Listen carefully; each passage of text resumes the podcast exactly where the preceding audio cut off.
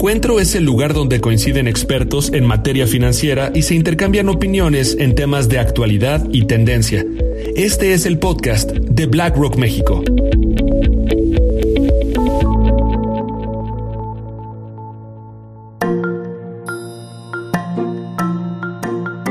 Hola a todos y bienvenidos a Encuentro, el podcast de BlackRock México. Soy Álvaro Bertis y en esta ocasión tendremos la oportunidad de platicar con Carlos Salazar, quien es presidente del Consejo Coordinador Empresarial.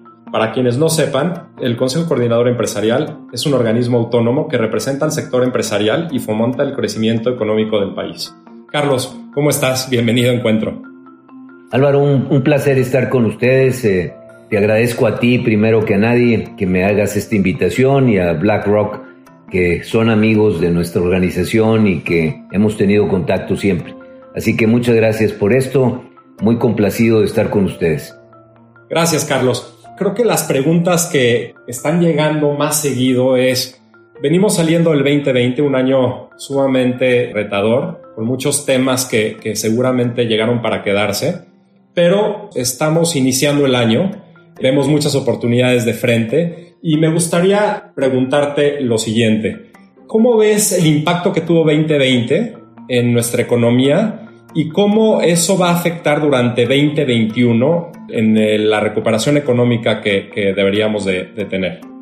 Muy bien, Álvaro. Mira, yo he venido tratando de explicar que el problema que hemos sufrido en la economía en el 2020 pues, es fruto de una crisis de salud que al tratar de priorizar los temas sanitarios, pues hemos provocado como un, efecto colateral el impacto sobre la situación económica del país. No habíamos vivido, las personas que habitamos en este, en este mundo, en este momento, en este universo, una situación similar. Las crisis anteriores de salud se habían dado hacía tantos años que ninguna persona viva lo puede explicar en sus consecuencias. Obvio que en un mundo que está más conectado como es el que hemos vivido nosotros, las consecuencias de una crisis sanitaria han sido mucho mayores que las anteriores. Hoy la gente se mueve más, estamos conectados todos, tenemos información al instante de lo que sucede en cada rincón de nuestro, de nuestro universo, de nuestro mundo. Y bueno, esto ha traído consecuencias muy desfavorables. Todos los países lo han enfrentado de una manera distinta en todos la autoridad ha tenido un, rol eh, determinante, pero a excepción de lo que ha sucedido en muchos países, en México nuestro gobierno decidió que las prioridades deberían de ser otras y que no se debería ni ayudar a las personas físicas. Estos problemas afectan no la solvencia de las personas. En, el mes de febrero del 2020, pues, todo el mundo trabajábamos y operábamos pero lo que nos afecta es la liquidez. De repente dejamos de recibir fondos, aunque nuestro negocio esté bueno, aunque nuestra estructura familiar esté bien diseñada, aunque tus ingresos personales sean adecuados a tus gastos, de un día para otro te ves en la desfortuna de no estar recibiendo ingresos. Problema total y absolutamente de liquidez. Eh, del Consejo Coordinador, desde el mes de marzo, empezamos nosotros a producir documentos tratando de poner prioridades de qué deberíamos hacer. Esos documentos se le presentaron a la autoridad, no tuvimos eco. En abril, a lo mejor tú recordarás, eh, Álvaro, que hicimos un intento muy interesante. Eh, dijimos, obviamente las soluciones no son solamente del sector empresarial, convoquemos a toda la sociedad. Hicimos una convocatoria amplísima, tan amplia que Participaron más de 135 mil personas en esa convocatoria. Había académicos, había políticos, había religiosos, había eh, representantes de todos los sectores productivos, de todos los rincones de la sociedad. Veías ahí desde diputados y senadores, así como funcionarios de la administración pública, como obispos sentados en una mesa tratando de priorizar la problemática y obviamente tratar de darle una solución. No, y recuerdo muy bien lo que comentas y recuerdo también la gran resonancia que tuvo la iniciativa del Consejo Coordinador Empresarial en establecer y empezar a, impulsar esa reactivación que, eso, que es tan importante, ¿no? Y sobre todo que había que mitigar los estragos que, nadie, nadie anticipaba. La parte que, que te iba a preguntar es, ¿qué representaba en ese entonces el aceptar o no aceptar este tipo de incentivos para mitigar los efectos de COVID-19? Sí, muy buena pregunta, Loro. Digo, cuando todos estos temas los eh, ves en la vida de las personas, bueno, pues los ciudadanos de a pie iban perdiendo sus empleos, iban perdiendo sus negocios. Las cifras son verdaderamente impactantes. Iban perdiendo su nivel de vida. Eh, fíjate lo que te voy a compartir. Se habla que en el momento peor de la crisis, 12 millones de mexicanos perdieron su empleo. Eh, algunos en el trabajo informal, otros en el trabajo formal. En el trabajo formal se perdieron un millón cien mil empleos. Y se habla de que la crisis eh, en las personas otra vez de carne y hueso va a provocar que al final del 2020, y todavía no tenemos los datos de la Coneval, que es la que calcula esto, alrededor de entre 12 y 14 millones de gentes que entran otra vez a la línea de la pobreza. son cifras verdaderamente impactantes, muy, muy graves. De esas personas, leía yo hace unos días, 5 millones de las 12 van a estar en pobreza extrema. O sea, tú le estás agregando 5 millones de personas adicionales a personas que tienen pobreza extrema. Pobreza extrema significa que no sé si este día voy a comer tres veces al día. A ese nivel llega la pobreza. Son gravísimas eh, eh, situaciones, a veces hablamos en estas cosas de, de mundos muy conceptuales. Ahí estás hablando de personas de carne y hueso que están sufriendo como mexicanos esto. ¿Por qué nuestras iniciativas como las que te estaba tratando de explicar, las que hicimos en abril y marzo? Porque queríamos evitar eso. Queríamos que la ayuda fluyera a las personas y al final se pensó que los programas sociales que se habían establecido eran suficientes. Nosotros lo que hemos dicho es que los programas deberían de ser más que lo que ya se estaba programando y presupuestando. Entonces, bueno, hubo toda una controversia. Nosotros inclusive sugeríamos que se tomara deuda a cambio de no provocar esto, esta descripción que te hago, Álvaro, y la autoridad decidió que la mejor manera era no tomar deuda adicional porque deuda se toma todos los años. ¿eh? Que algo que ha sido muy relevante y no sé si, si estés de acuerdo conmigo es, más allá de las acciones del gobierno, el sector empresarial ha tomado medidas muy importantes para salir adelante, ¿no? Se ha sabido organizar y se ha venido entablando una serie de, de diálogos, etcétera, pues para no depender de nadie más, sino de, nosotros mismos. Si bien entiendo lo que, lo que comentas, ¿no? Al final, nosotros estamos siempre ligados yo lo veo como en tres ramas, ¿no? Tienes la parte del gobierno, tienes la parte del sector privado y la parte del trabajador, ¿no? Y la parte de sus familias, etcétera. Creo que México, México algo que siempre ha hecho es pues que no dependamos necesariamente de una de esas partes, sino que tratemos de salir adelante con lo que, con lo que tenemos disponible, etcétera, ¿no? Y ahí, ¿qué lecciones te llevas, Carlos, de, de seguir adelante, si bien no estando al 100% alineado con una de estas ramas que comentaba? Sí, ahí el, espectro de, iniciativas que se han ido creando, Álvaro, es verdaderamente impresionante. Déjame empezar por la que a mí me parece que ha sido fundamental, que es el comportamiento de la banca privada mexicana. El sistema financiero mexicano, que ya había aprendido de las crisis anteriores, lo que ha tratado es priorizar que las personas físicas, las personas que le debemos dinero al banco, todos le debemos dinero a los bancos, tengamos la liquidez suficiente y nos ha dado espacios de tiempo desde la tarjeta de crédito de cómo la teníamos que haber pagado hasta las deudas de las empresas. Imagínate las empresas restauranteras, las empresas dedicadas al turismo, los hoteles de nuestro país, que desde un día para otro se quedaron sin personas y que sus actividades se ha ido recuperando tan gradualmente que si tú no le dieras esos espacios por parte del sistema financiero, pues estas compañías estarían quebrando. Eso nos pasó en las crisis anteriores, nos pasó en el 94, nos pasó en el 82. ¿Y qué hicimos? Bueno, la banca mexicana protegió eso. Desde marzo en el Consejo Coordinador Empresarial nosotros decíamos que teníamos que cuidar a la banca. Número dos, había que cuidar la oferta, de tal manera que esto no provocara aumentos de precios. Son cosas que no se ven, Álvaro, pero son tan importantes en donde nuestro sector agrícola, nuestras eh, empresas productoras de alimentos mantuvieron los niveles adecuados, de tal manera que ningún mexicano sufrió faltantes de oferta por parte de nuestro sector de alimentos procesados. Tú ibas a un supermercado y encontrabas todo, ibas a un mercado público y encontrabas los tomates y las papayas y lo que estabas acostumbrado a ir a consumir y a comprar.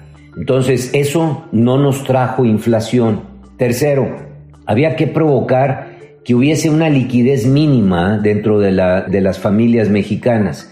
Y ahí, al no tener el apoyo de la autoridad para la liquidez, nosotros hicimos lo indecible para tratar de que hubiera coordinación entre las cadenas productivas, de tal manera que uno le prestaba a otro, le pagabas anticipado, tratabas de alguna manera de descontar sus facturas, tratando de darle siempre liquidez y bueno, tratando de acomodar la estructura de la mejor forma. Otra ventaja que hemos tenido es de que nuestra conexión con el mercado de Estados Unidos nos permitió que en la medida en que Estados Unidos volvió a la actividad productiva, automáticamente nuestra economía se volvió a quedar conectada. Eso le trajo liquidez otra vez a las empresas, nuestra industria automotriz empezó a moverse, nuestra industria de autopartes y todos los sectores que están conectados con el sector externo. Y por último, te diría yo, rápidamente fuimos adaptando instalaciones a tener lugares seguros. ¿eh? ¿De qué me refiero? Seguros de contagio o inseguros de que te puedes contagiar. Y seguimos insistiendo hasta hoy en el mes de enero de que es verdaderamente inadecuado cerrar centros de, trabajo o de comercio con el, criterio de que son actividades prioritarias o no prioritarias, cuando lo que nos debe de ocupar es donde tienes una actividad segura, de tal manera que tú eh, tienes todo el protocolo de distancias, de, tapabocas, de geles, de, eh, medidas sanitarias que evitan que las personas de alguna manera puedan contagiarse. Y es increíble, tú lo estás viendo, ¿verdad? Cierras los comercios, pero dejas los tianguis abiertos. ¿Qué es lo que pasa? Ah, pues aumentan la, la cantidad de contagios. ¿Por qué? Porque no tuviste un criterio adecuado. Entonces, todo esto pues, han sido parte de lo que nosotros hemos tratado de promover, Álvaro, a través del Consejo Coordinador. y gracias, Carlos, por lo que comentas, porque para muchos de nosotros lo que pasa detrás de las cortinas algunas veces pasa desapercibido. Y es impresionante el hecho de que aún y con esta crisis, que sin duda es de las peores que se han vivido, pues no ha habido desabastos relevantes, los precios se han mantenido eh, por otro lado, se ha mantenido también en control la inflación, etcétera. Y creo que los empresarios y los trabajadores han tomado muchísima relevancia en estos resultados. Por lo anterior, creo que es importantísimo el, tomar siempre en cuenta el factor de que no podemos esperar a que alguien haga o, deje de hacer. O sea, tenemos que actuar de la manera en que necesitemos actuar para efectos de tratar de proteger en la medida de lo posible a, la sociedad, a los trabajos, a las empresas, a los productores, etcétera, en el campo, en las ciudades. ¿Qué oportunidades ves que podemos tomar en cuenta o utilizar en lo que viene en 2021? Bueno, como siempre Álvaro, las crisis te dejan aprendizajes y si uno sabe reflexionarlos y aplicarlos, normalmente las sociedades pueden salir mucho más fortalecidas después de un impacto tan impresionante como el que hemos vivido. Dentro de esto, déjame pasar de lo conceptual a lo muy práctico. Creo que todo el mundo hemos sabido revalorar la importancia de las relaciones humanas. Todo el mundo le damos hoy más importancia al contacto que tenemos y que hoy desgraciadamente lo tenemos alejado limitado. Le damos más importancia a las cosas que realmente valen, eh, el tiempo con los que tienes cariño, con los que tienes este, pues amor, con los que tienes realmente alguna importancia en tu relación Dentro de las cosas muy, muy prácticas, pues yo creo que hemos aprendido a comunicarnos a distancia. Hoy es normal que yo te vea a través de una teleconferencia y, te siento como si estuvieras aquí en, el lugar donde, donde estoy yo en Monterrey y tú en la Ciudad de México. Creo que hemos aprendido eso, hemos aprendido a trabajar en casa, hemos aprendido también este, mucho más disciplina en nuestros horarios algo que siempre criticábamos de nuestras formas de trabajo como mexicanos es que nunca cumplíamos con los horarios, pues ahora cumplimos porque cumplimos, porque se acaba el tiempo de la videoconferencia y se acaba el tiempo. Entonces, y empieza exactamente a la hora y si no quieres estar, pues no vas a llegar y punto, se acabó. Sí, nos ha hecho, nos ha hecho a los mexicanos ahora sí realmente puntuales, ¿no? Pero, pero enorme, o sea, yo digo, es increíble que hoy yo iba a tener una videoconferencia con Europa, la programamos a las 7 de la mañana, pues, abres tú tu este, computadora y a las 7 de la mañana está una persona enfrente de ti y tú aquí, ¿verdad? De acuerdo. Y se conectó a las 6.59 y tú también estás a las 6.59 conectándote. O sea, creo que todo eso nos ha traído disciplina, respeto por los demás. Hemos aprendido cosas enormemente positivas. ¿Qué nos falta, eh, eh, Álvaro? Sería la pregunta, ¿va?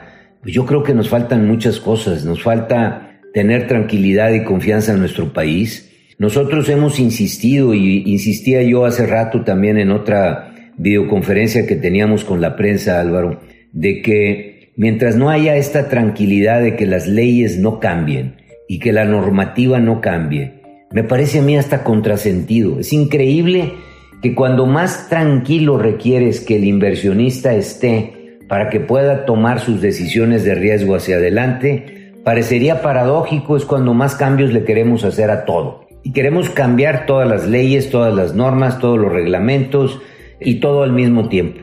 La inversión ha caído tremendamente, Álvaro.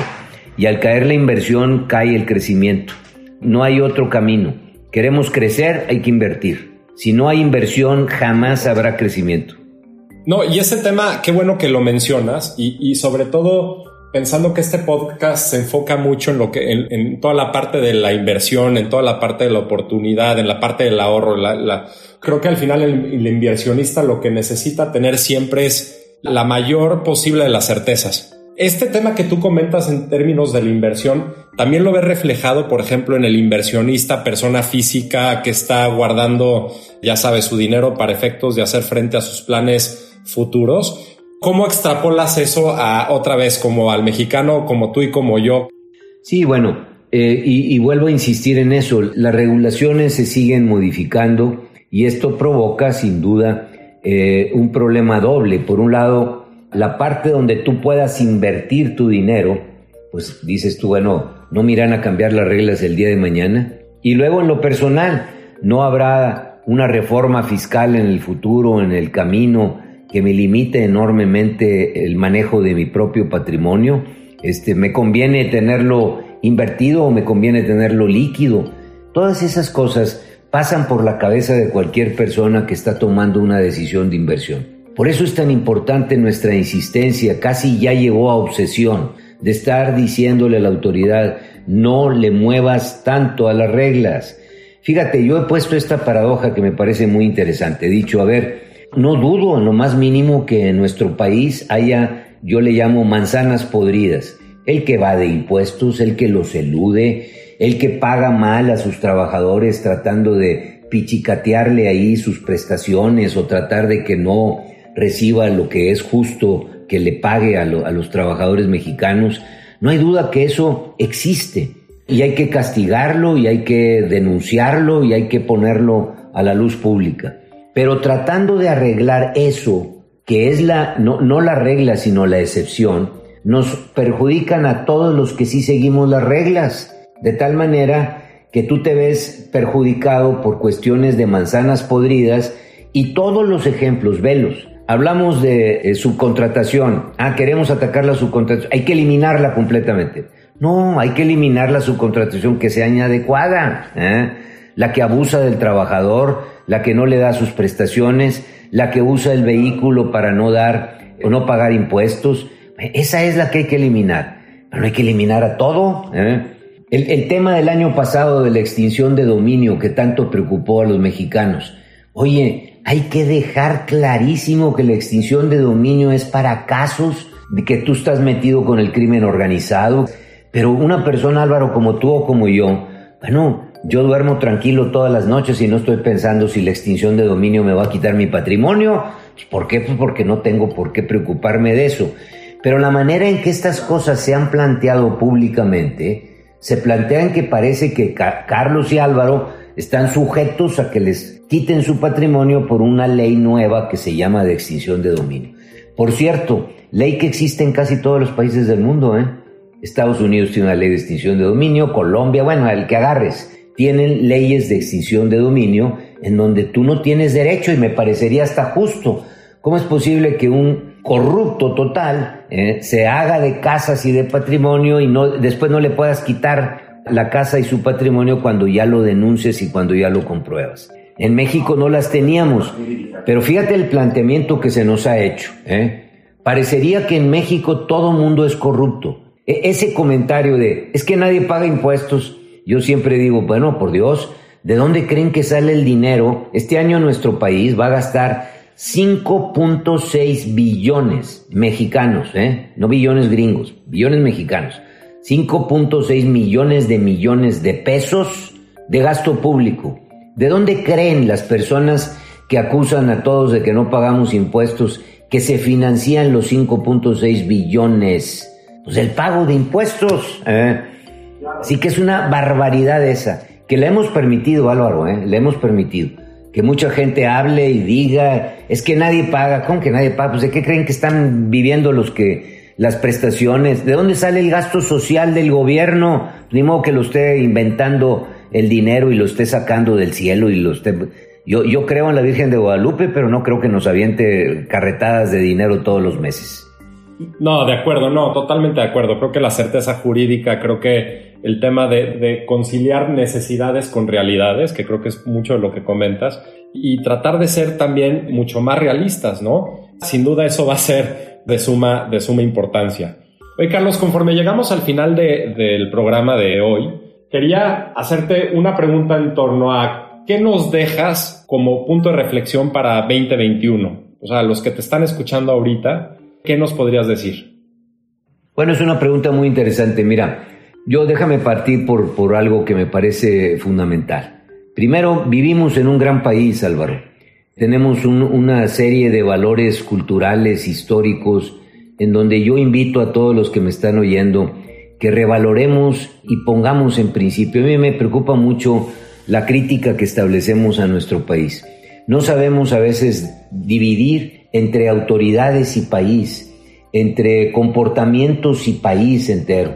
El país tiene cosas tan buenas y tan importantes que hay que seguirlas fomentando, a tal grado que a los críticos de nuestro país yo siempre les pregunto lo mismo. Si no te gusta, ¿por qué no te has movido? ¿Por qué no te has cambiado? ¿Por qué no has buscado otro tipo de alternativas? Más cuando tienes la educación para hacerlo. Y el resultado es de que todos los que hemos tenido experiencia internacional, pues revaloramos a nuestro país. Eh, ¿Cuál es el problema que eh, sociedades educadas de nuestro país deberían de poner en prioridad? Recordar que somos la minoría, que en México existen situaciones de pobreza, que yo no me quiero referir a la pobreza per se, me quiero referir a la movilidad de la sociedad. Todo aquel que hayamos eh, leído un libro de sociología nos va a decir que una sociedad prospera en la medida en que se incremente su movilidad social. ¿Qué quiere decir esto? Que si yo nací pobre, siempre tengo la posibilidad de moverme en los estratos sociales de acuerdo a mi esfuerzo y a mi capacidad. Eso es lo que hace que la gente tenga la ambición de prosperar, puede mejorar. Ese es el sentido del progreso. Las personas que se mueven físicamente yéndose a los Estados Unidos para conseguir un trabajo son un ejemplo de nuestra falta de movilidad social. Por eso, a mí me preocupa que pongamos como un gran triunfo el dinero que mandan los eh, migrantes y nos digan, está creciendo el dinero que nos mandan los migrantes. Pues qué pena, porque toda esa gente está allá porque no tuvo la movilidad social aquí que le pudimos haber dado. Cuando tú juntas eso y ves que ese trabajador es disciplinado, cumple con sus principios, lo quieren en los Estados Unidos, a los trabajadores mexicanos los aprecian enormemente, Dices, tiene todas las cualidades para poder estar trabajando de este lado. Y de este lado estamos llenos de oportunidades. Y la mejor oportunidad que le puedo pedir, le puedo dar a tu, a tu auditorio aquí que nos va a escuchar posteriormente, es nada más que revisen. Somos el país exportador más grande de América Latina. Para igualar las exportaciones de México manufactureras, tendríamos que sumar la de todos los países latinoamericanos, incluido Brasil, Argentina, Chile, Colombia y todos, todos. Y no llegarían a lo que nosotros exportamos. Mira nomás qué máquina tenemos de producción, de capacidad. Sin embargo, la mala noticia de esto es que el contenido nacional de esas exportaciones que hacemos solo llegan al 28% de contenido mexicano. ¿Qué quiere decir eso? Tenemos un gran mercado de exportación, pero al final somos un gran maquilador. recibimos los insumos de otro lado, los hacemos aquí y los mandamos posteriores. Pero por otro lado, a todos los que me están oyendo y que son jóvenes, esta es la oportunidad más grande que les puede dar una sociedad. Si ese 28% nos va a dar oportunidades de hacer nuevas fábricas, nuevo emprendurismo, podemos nosotros intentar crear nuevas empresas, nuevos ventures en todos lados. Todo eso creo que debería de ser la, gran visión del estudiante mexicano o del joven mexicano que quiera de alguna manera sumarse al aparato productivo. Esa oportunidad está aquí, el día de hoy, en enero del año 2021. Independientemente de que si nuestro gobierno o no gobierno, esas oportunidades existen. Así que por eso creo yo que podemos tener siempre un mejor futuro en nuestro país. Gozamos un buen país, queremos este país, no nos queremos mover de este país, nos falta movilidad en, México, cuarto punto que pongo, nosotros somos el vehículo para incrementar la movilidad. Jamás va a ser un gobierno el que haga eso. El gobierno lo que está haciendo hoy no está arreglando el problema de la pobreza, está distribuyendo dinero para tratar de atemperar como si fuera un curita que le vas a poner a una herida, una problemática que no tiene una solución de fondo, más que si los privados y las gentes que tenemos un poco más de educación podemos transitar en crear valor agregado y valor económico en nuestro país. Claro que tenemos muchas limitaciones y muchos retos, pero ante eso tenemos dos alternativas, diría, bueno, tres. Una es no hacer nada, ¿eh? otra es seguirnos quejando como toda la vida lo hemos hecho. Preferiría yo que no hiciera nada que que se estén quejando todo el día de que qué barbaridad y qué barbaridad. Y se quejaban igual con el panista y con el priista y ahora más con el actual y posteriormente hacer las cosas.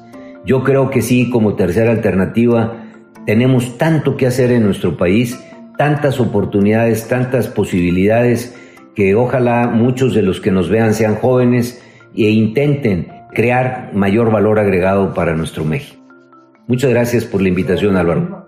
No, mira, Carlos, este, muchas gracias a ti y al final depende de nosotros, no de alguien más. Entonces, te agradecemos muchísimo tu tiempo el día de hoy. Creo que a nuestros oyentes les habrá encantado lo que comentaste y espero que tengamos otra oportunidad para seguir platicando. Esperemos que, que con un 2021 avanzado que vaya trayendo cosas buenas para todos nosotros. Gracias, Carlos.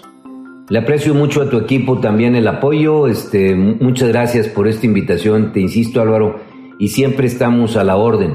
Bueno, muchas gracias a todos, muchas gracias a los que me escuchan y, y por favor, participen, quieran al país, pero quieranlo a, la buena, no nada más cuando gana México en un mundial, este, un, juego, no hemos llegado al quinto, y vamos a tratar todos de verdaderamente pensar que tenemos, insisto, un enorme y gran país que lo podemos mejorar en todas sus facetas. Muchas gracias. Gracias.